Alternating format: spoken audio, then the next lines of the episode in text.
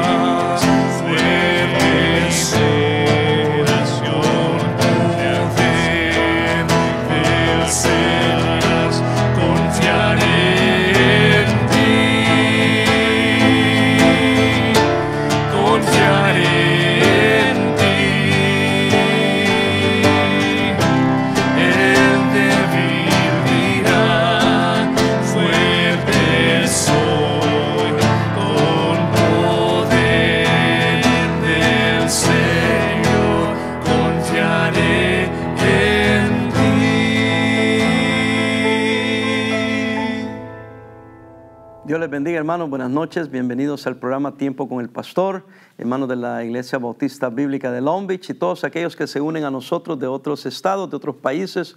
Bienvenidos al tiempo devocional que tenemos cada día a las 7 de la noche.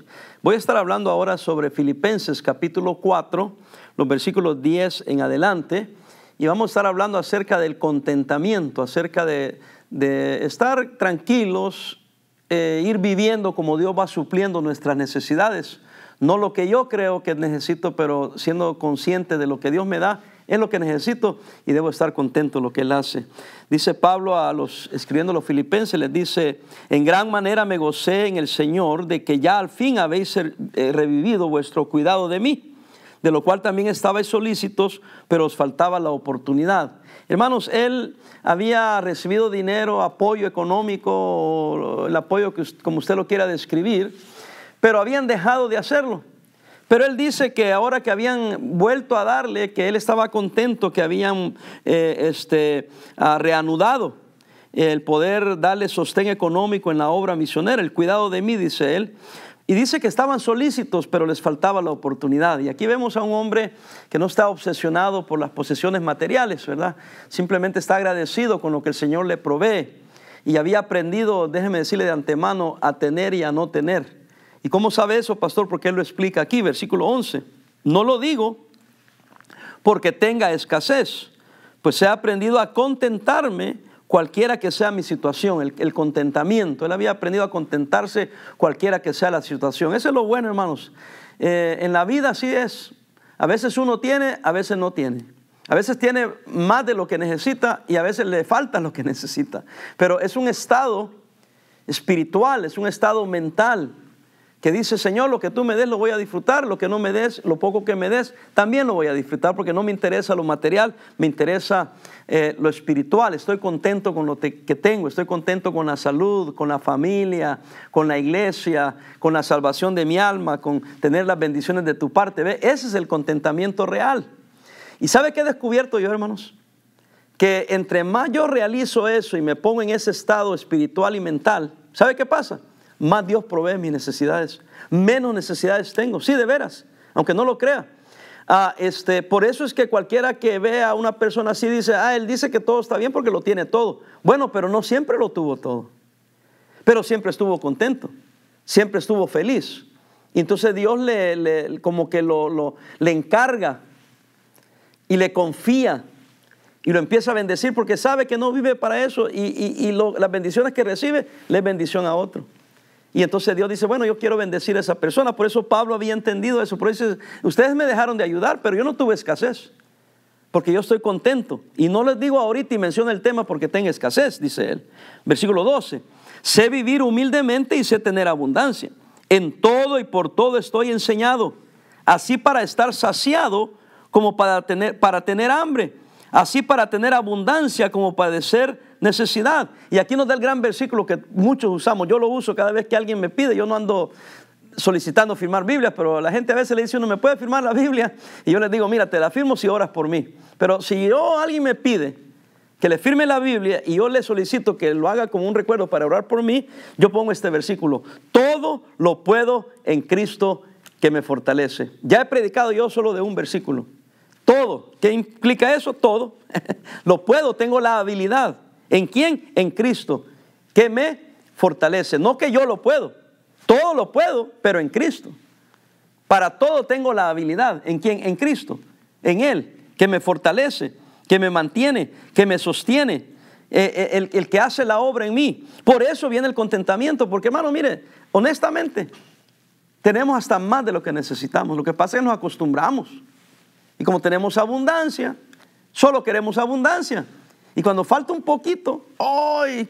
¡Qué gran eh, eh, este, ah, emergencia, qué gran urgencia, qué gran necesidad la que yo tengo! Este, ah, y no es así, hermanos. Todo lo podemos en Cristo que nos fortalece. Eh, como le digo, hay que saber tener y saber no tener. Hay que saber tener abundancia y padecer necesidad. Pero eso dice, sé vivir humildemente. O sea, no vivas más allá de lo que puedes. Y si puedes hacerte un lujo, a darte algo, hazlo con medida y disfrútalo. Porque mañana puede ser que no lo tengas y no te vayas a amargar. No vayas a andar de amargado diciendo yo antes tenía, ahora no tengo nada y quejándote. No, disfrútalo mientras puedas y cuando no tengas, entonces aguantarse, ¿verdad? Porque es un contentamiento, no solo cuando tienes dinero, sino cuando aún no tienes, puedes estar contento de saber que Dios te está sosteniendo. Todo lo puedo en Cristo que me fortalece. Y después pasa a un segundo plano. Sin embargo, dice, ya habla de su testimonio, como él ha aprendido. Lo que le va a decir no es porque tenga escasez. De hecho, está agradecido porque habían reanudado el cuidado de él. Pero él les quiere enseñar una lección. Y hermano, así pasa a veces con los pastores, por eso nos malentiende la gente. El pastor no va a estar agradecido, mira lo que está diciendo. Hermanos, es porque uno tiene que enseñar, tiene que corregir. Eh, de hecho, ¿cómo se llama el mensaje cuando uno predica? El sermón. Y cuando uno redarguye, corrige y exhorta a alguien, ¿qué está, qué está haciendo? Sermoneándolo. Uno tiene que corregir. Uh, digo, uno de pastor, pues. A mí qué me importa en realidad como hombre, ¿qué me importa? No me importaría nada. Haga su vida y yo hago lo a mí, punto. Pero como pastor, yo tengo que enseñarle. Así Pablo aquí nos enseña. Está agradecido con ellos, él no tiene necesidad, él ha aprendido a tener y a no tener, todo lo puedo en Cristo que me fortalece. Sin embargo, agarró, bien hiciste en participar conmigo en mi tribulación. Y sabéis también vosotros, oh filipenses, que al principio de la predicación del Evangelio, cuando partí de Macedonia, ninguna iglesia participó conmigo en razón de dar y recibir, sino vosotros solos. Él sabía dar crédito a quien crédito se merece. Sabía decir y reconocer, ustedes me ayudaron, ustedes me apoyaron, no tengo nada en contra de ustedes, no tengo ningún rencor, ningún odio, al contrario, ustedes fueron los primeros que me sostuvieron, los primeros que me apoyaron, dejaron de dar porque les faltaba oportunidad, ahora han reanudado, yo aprendí a vivir de alguna manera, Dios me fortaleció, Él proveyó, óigame, pero déjenme decirles esto, sin embargo, 17, ah, 16, pero aún a Tesalónica, pues aún a Tesalónica me enviaste una y otra vez para mis necesidades. Le sigue diciendo gracias. Una y otra vez siempre fueron fieles. Versículo 17. No es que busque dádivas. Ahora, escuche bien esto. No está hablando con lengua lisonjera. ¿Qué es una lengua lisonjera? Es hacer la barba, dicen los mexicanos. Es hablarte bien porque te voy a sacar algo. Él dice, no, no, no, no. Eso no me está motivando a decirles lo que le voy a decir. No, no busco dádivas. Si no me quieren enviar, no me envíen, pero solo busco fruto, dice. No es que busque dádivas, sino que busco fruto que abunde a vuestra cuenta. Entonces, hermano, cuando uno está contento, feliz, tiene sus necesidades, uno se hace generoso. Y por eso entramos a la segunda parte. Cuando Él dice que les dice eso para que aprendan a dar. Porque dando es como recibimos. Véame. Porque ah, este, es dando como abundan riquezas a nuestra cuenta. Versículo 18, pero todo lo he recibido y tengo abundancia, estoy lleno, habiendo recibido de Pafrodito lo que enviasteis. Oiga, lo que enviasteis, esa ofrenda que reanudaron. Dice Pablo que era un olor fragante, sacrificio acepto, agradable a Dios. Ahora lo agradó a él, pero también agradable a Dios. ¿Por qué? Porque vino del corazón. ¿Por qué? Porque no lo exigía Pablo. Pablo podía vivir igual pero ustedes hicieron bien en hacerlo. Por eso quiero decirles que les hablo de esto para que abunden las bendiciones en su cuenta. Entonces el siglo XIX les da la bendición.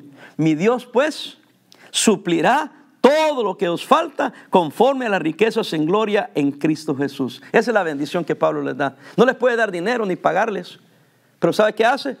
Les voy a dar una bendición, que Dios supla sus necesidades y que les dé conforme a las riquezas de Dios. Ese es mi deseo como pastor, hermano, que Dios me lo bendiga, que Dios le prospere en salud, en cosas materiales, con la familia. Yo, hermanos, en esta noche quiero bendecirlos de parte del Señor. No tengo en mi bendición, pero de parte del Señor. Vamos a orar y pedirle al Señor por nosotros mismos. Padre, pedimos que bendigas a tu pueblo, bendícenos, protégenos, cuídanos, bendice a los niños, a los jóvenes, al padre de familia, a la madre de familia, a todos los que viven en ese hogar que tu bendición esté sobre sus vidas. Te lo ruego todo, Señor, en el nombre precioso de Cristo Jesús. Amén. Que Dios me les bendiga. Nos vemos en el siguiente programa. En sus manos sostiene la creación, me asombra su majestad.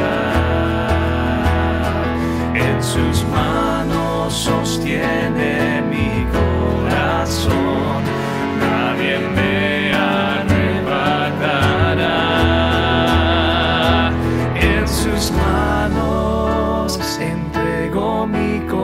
corazón, en sus manos ofrendo mi adoración.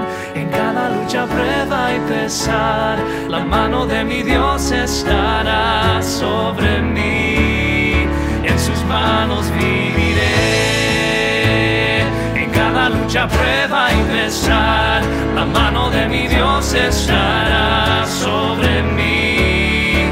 En sus manos viviré.